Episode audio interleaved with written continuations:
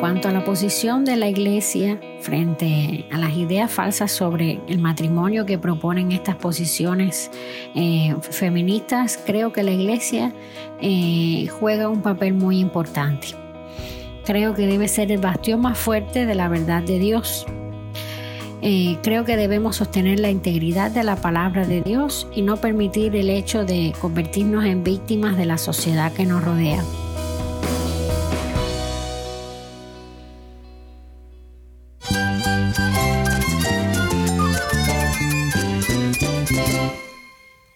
Cristo es mi todo. Cristo es el Rey del universo, es quien guía nuestras vidas. Él es grande y amoroso. Él es real. Solamente Jesucristo es nuestro Señor y Salvador. Es mía quien me fortalece. En Cristo Jesús hay esperanza, hay paz. Y nuestro Dios es un Dios de rescate. Estás escuchando a El Faro de Redención. Cristo desde toda la Biblia para toda Cuba y para todo el mundo.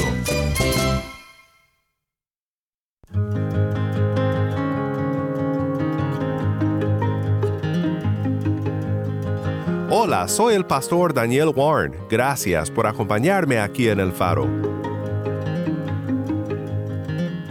Hoy continuamos con una conversación con entre amigas. Nuestras hermanas compartirán sus reflexiones sobre cómo debe responder la iglesia ante ideas feministas.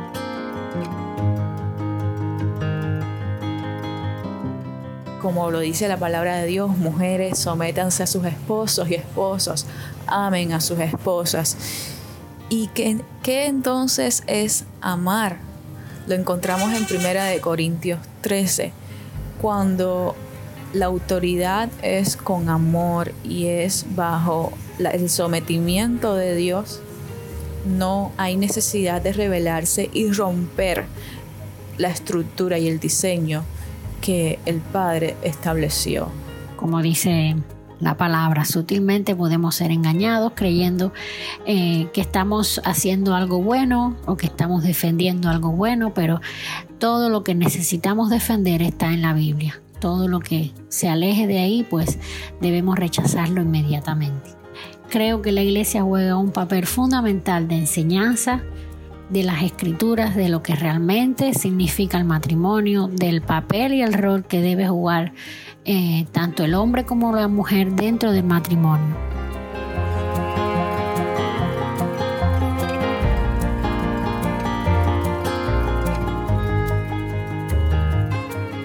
Quédate conmigo para oír más de esta conversación entre amigas.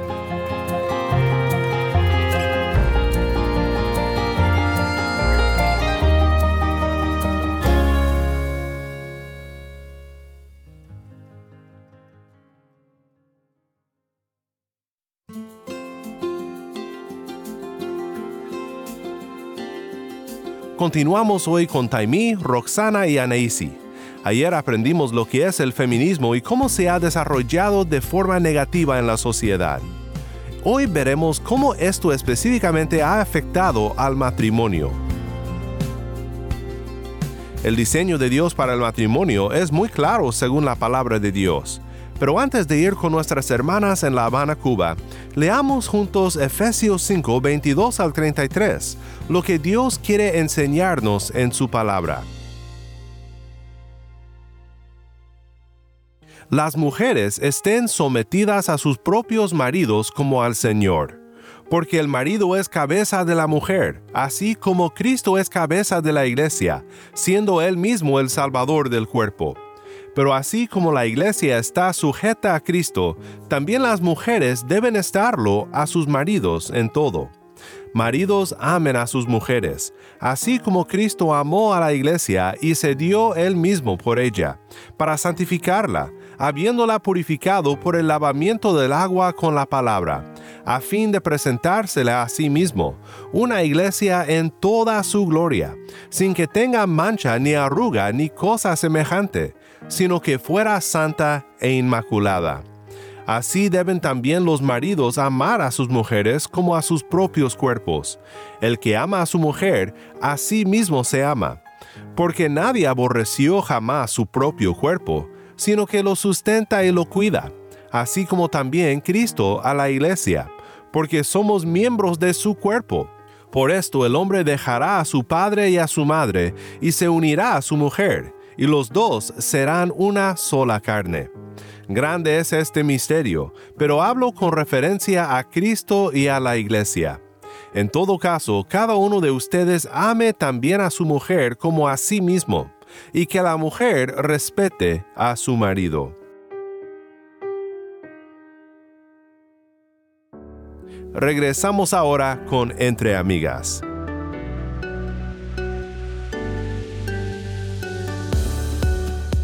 Ahora, ¿de qué maneras prácticas se han evidenciado dentro de la Iglesia las ideas feministas sobre el matrimonio contrarias al diseño de Dios? De forma práctica, eh, en la Iglesia muchas veces podemos ver cómo los matrimonios cristianos tienen invertidos los roles propuestos por la palabra de Dios para cada individuo. Eh, lo apreciamos cuando, por ejemplo, vemos a una mujer que asume eh, la autoridad del hogar, es cabeza de la familia, es quien gobierna sobre su familia y sobre su esposo lo cual no puede estar más alejado del diseño de Dios para el matrimonio. Y por supuesto va a ser perjudicial para la salud espiritual de esa familia y de ese matrimonio. Y es cierto que los hombres y las mujeres son iguales ante los ojos de Dios, pero Dios estableció al hombre como cabeza de la familia, lo cual no implica, como lo quieren poner las ideas feministas, una violencia de género. El hombre no tiene, no tiene que violentar para establecer autoridad, autoridad, sino por el contrario, como lo dice la palabra de Dios, mujeres sométanse a sus esposos y esposos amen a sus esposas. ¿Y qué, entonces es amar?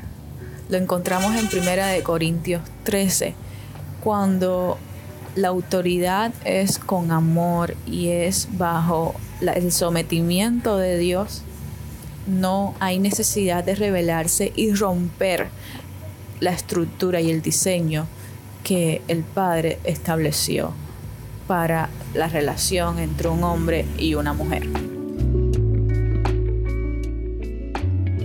Anaisi, ¿qué posición debe asumir la Iglesia ante esas ideas falsas sobre el matrimonio? Y con iglesia estoy hablando tanto de los hermanos como del liderazgo. Bueno, en cuanto a la posición de la iglesia frente a las ideas falsas sobre el matrimonio que proponen estas posiciones eh, feministas, creo que la iglesia eh, juega un papel muy importante. Creo que debe ser el bastión más, fuerte de la verdad de Dios. Eh, creo que debemos sostener la integridad de la palabra de Dios y no permitir el hecho de convertirnos en víctimas de la sociedad que nos rodea. Tristemente, como antes decía, muchas iglesias, incluso seminarios, han caído víctimas de estas filosofías humanistas que proponen eh, la independencia total del ser humano de toda la ley externa o de cualquier actividad divina, contrariamente al orden que Dios ha establecido buscan igualar el papel del hombre y de la mujer, tanto en el liderazgo, en la familia y también en la iglesia.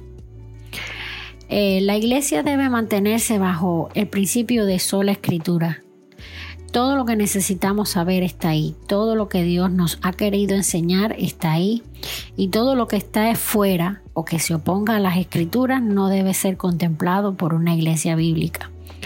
Eh, incluso la palabra nos alerta sobre esto. En Colosenses 2.8 nos dice, mirad que nadie os engañe por medio de filosofías y huecas sutilezas, según las tradiciones de los hombres, conforme a los rudimentos del mundo y no según, Cristo.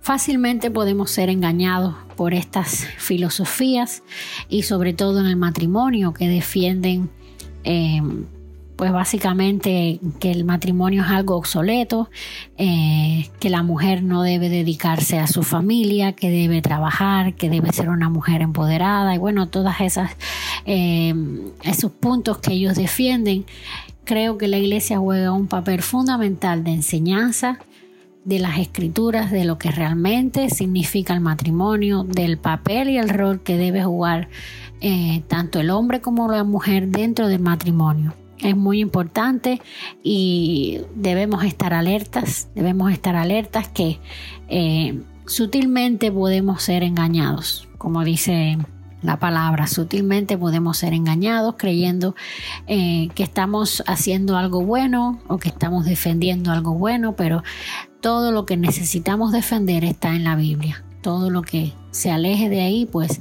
debemos rechazarlo inmediatamente. Y aunque el movimiento feminista destaca negativamente las diferencias que la Biblia expone entre hombre y mujer, y en oposición a eso, trate de mostrar a través de sus postulados que existe igualdad entre hombre y mujer, en este intento obvian que las escrituras sí defienden aspectos igualitarios entre ambos sexos. Por ejemplo, la Biblia declara que ambos fueron creados por Dios, fueron creados para la gloria de Dios. El hombre y la mujer fueron creados a imagen y semejanza de Dios. Se les encomendó que fructificaran y multiplicaran. Se les dio dominio sobre la tierra. Son receptores de la provisión de Dios ambos. Pueden tener una relación personal con Dios fueron creados también para vivir en sociedad. A ambos se les ha dado dones, capacidades y habilidades, y son responsables ante Dios y pueden ser objetos de salvación. También ambos han sido dotados de valor y dignidad.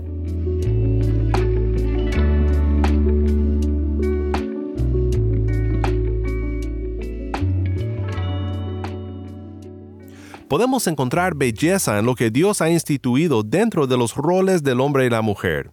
Y estos roles sobresalen aún más en un matrimonio que vive según el diseño de Dios. Es muy bonito ver un matrimonio que muestra esto.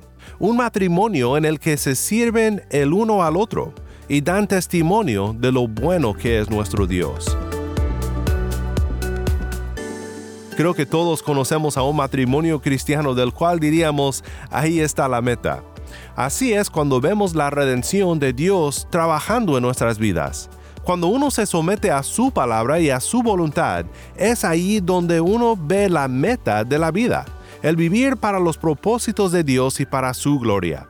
Y esto solo es posible por medio de la redención que se encuentra en Cristo Jesús.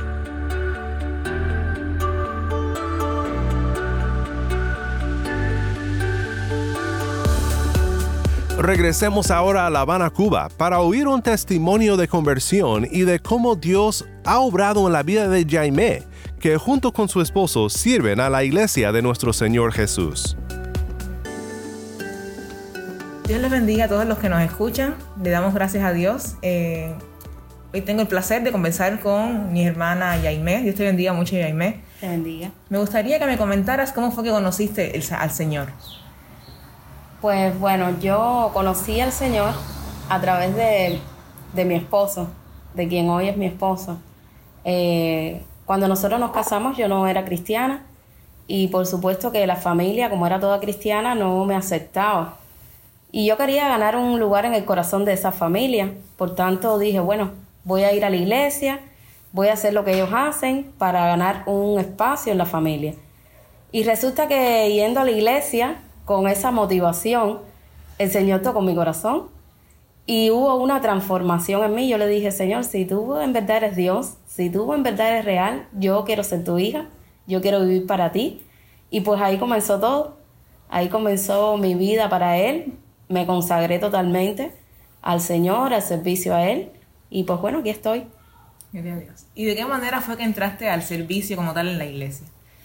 Bueno, eh, desde que tomé la decisión junto a mi esposo de, servir a Dios, pues ahí estamos, para lo que hiciera falta. Y bueno, nos involucramos en todo, en todas las, cosas con los jóvenes, en todo el servicio de la iglesia, ya fuera limpieza, ya fuera salir a las calles, ya fuera en, en trabajo con los niños, En un principio hacíamos esas cosas, luego comenzamos a trabajar con los alcohólicos en la comunidad. Em, así, ese tipo de todo lo que se perdía, todo lo que hacía falta, ahí estábamos nosotros. Sí, Señor, aquí estoy. Amén. ¿Y de qué manera has podido ver la mano del Señor en tu vida? Bueno, realmente Dios ha sido bien bueno en nuestras vidas, eh, fiel en todas las cosas. Desde que nosotros pusimos, decidimos eh, servir al Señor, eh, hubieron cosas difíciles, hubieron decisiones que tuvimos que tomar en el transcurso de nuestras vidas. te cuento que, que, bueno, yo trabajaba y, y yo sentía como un llamado del Señor a, a ya no continuar en ese trabajo. Tenía muchos muchos conflictos en mi interior porque quería vivir en santidad, porque quería ser fiel a Dios. Y sabes que a veces en los centros laborales hay ciertas cuestiones que, que te comprometen, comprometen esos principios que Dios establece en su palabra. Y yo pues no quería fallarle a Dios. Y así fue como comenzó ese trato de Dios eh, y vi su. Realmente tuve que tomar la decisión de dejar el trabajo porque no quería decir más mentiras, porque eh, no quería ver ni ser parte de cosas que se hacían y sencillamente pues me aparté, me aparté de eso y por supuesto pasamos, wow, eh, situaciones difíciles económicamente porque ya yo lo estaba trabajando, teníamos una niña pequeña y fue difícil, pero aún así vi la mano de Dios en nuestras vidas y cumplida su palabra en nosotros. No he visto justo desamparado ni su simiente que mendigue pan. Y no sé de qué forma Dios lo hacía, pero nosotros no carecíamos de las cosas necesarias. ¿Sabes? No teníamos en abundancia, pero no carecíamos de lo necesario. Y vi la mano de Dios en ese aspecto en mi vida. Eso también me ayudó a confiar más en Dios, a depender más de Dios y menos de lo que yo podía hacer por mí misma. Eh, y entonces eso fue algo maravilloso en nuestras vidas además de todo el cambio que, se produjo en nosotros mismos, en nuestras maneras de pensar, de, de, hacer las cosas, de, de relacionarnos. Dios cambió todo en nosotros.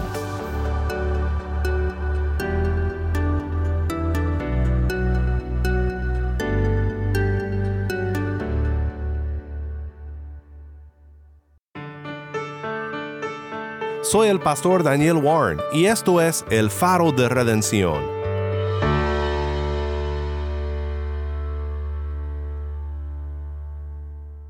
Gracias Taimi y gracias a Neise y Roxana por compartir con nosotros. No olvides buscar a Entre Amigas en su canal de Telegram, arroba Entre Amigas Canal. Nuevamente, arroba Entre Amigas Canal.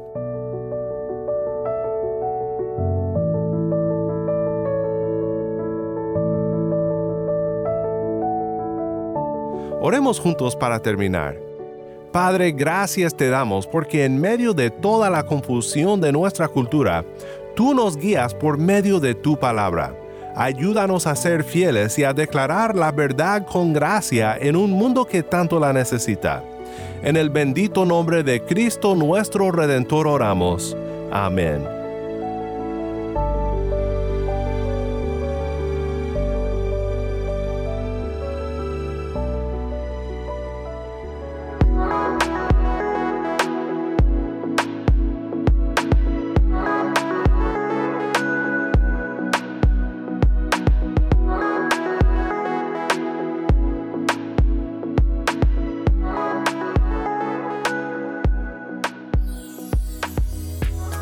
El Faro de Redención como programa radial fue ideado para Cuba, pero ha crecido a un nivel global y si estás en sintonía fuera de Cuba, te agradezco por pasar estos tiempos con nosotros estudiando temas que nos fortalecen en nuestro caminar cristiano.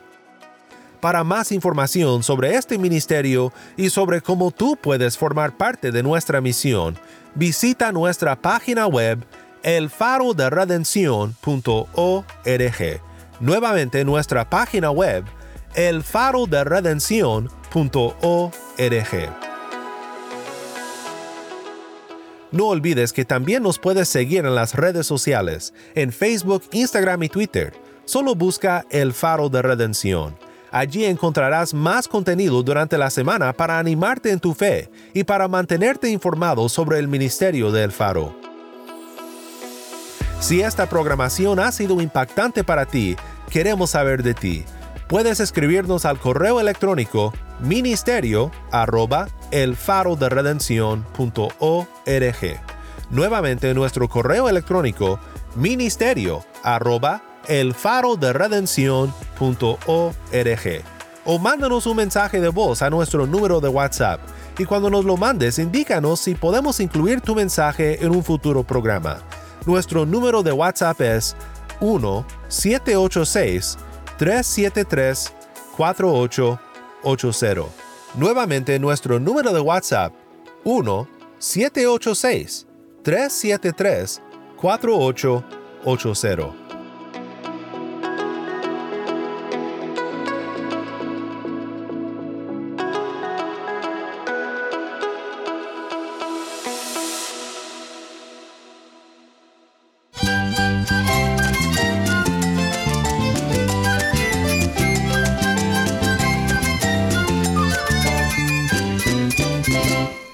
Soy el pastor Daniel Warren.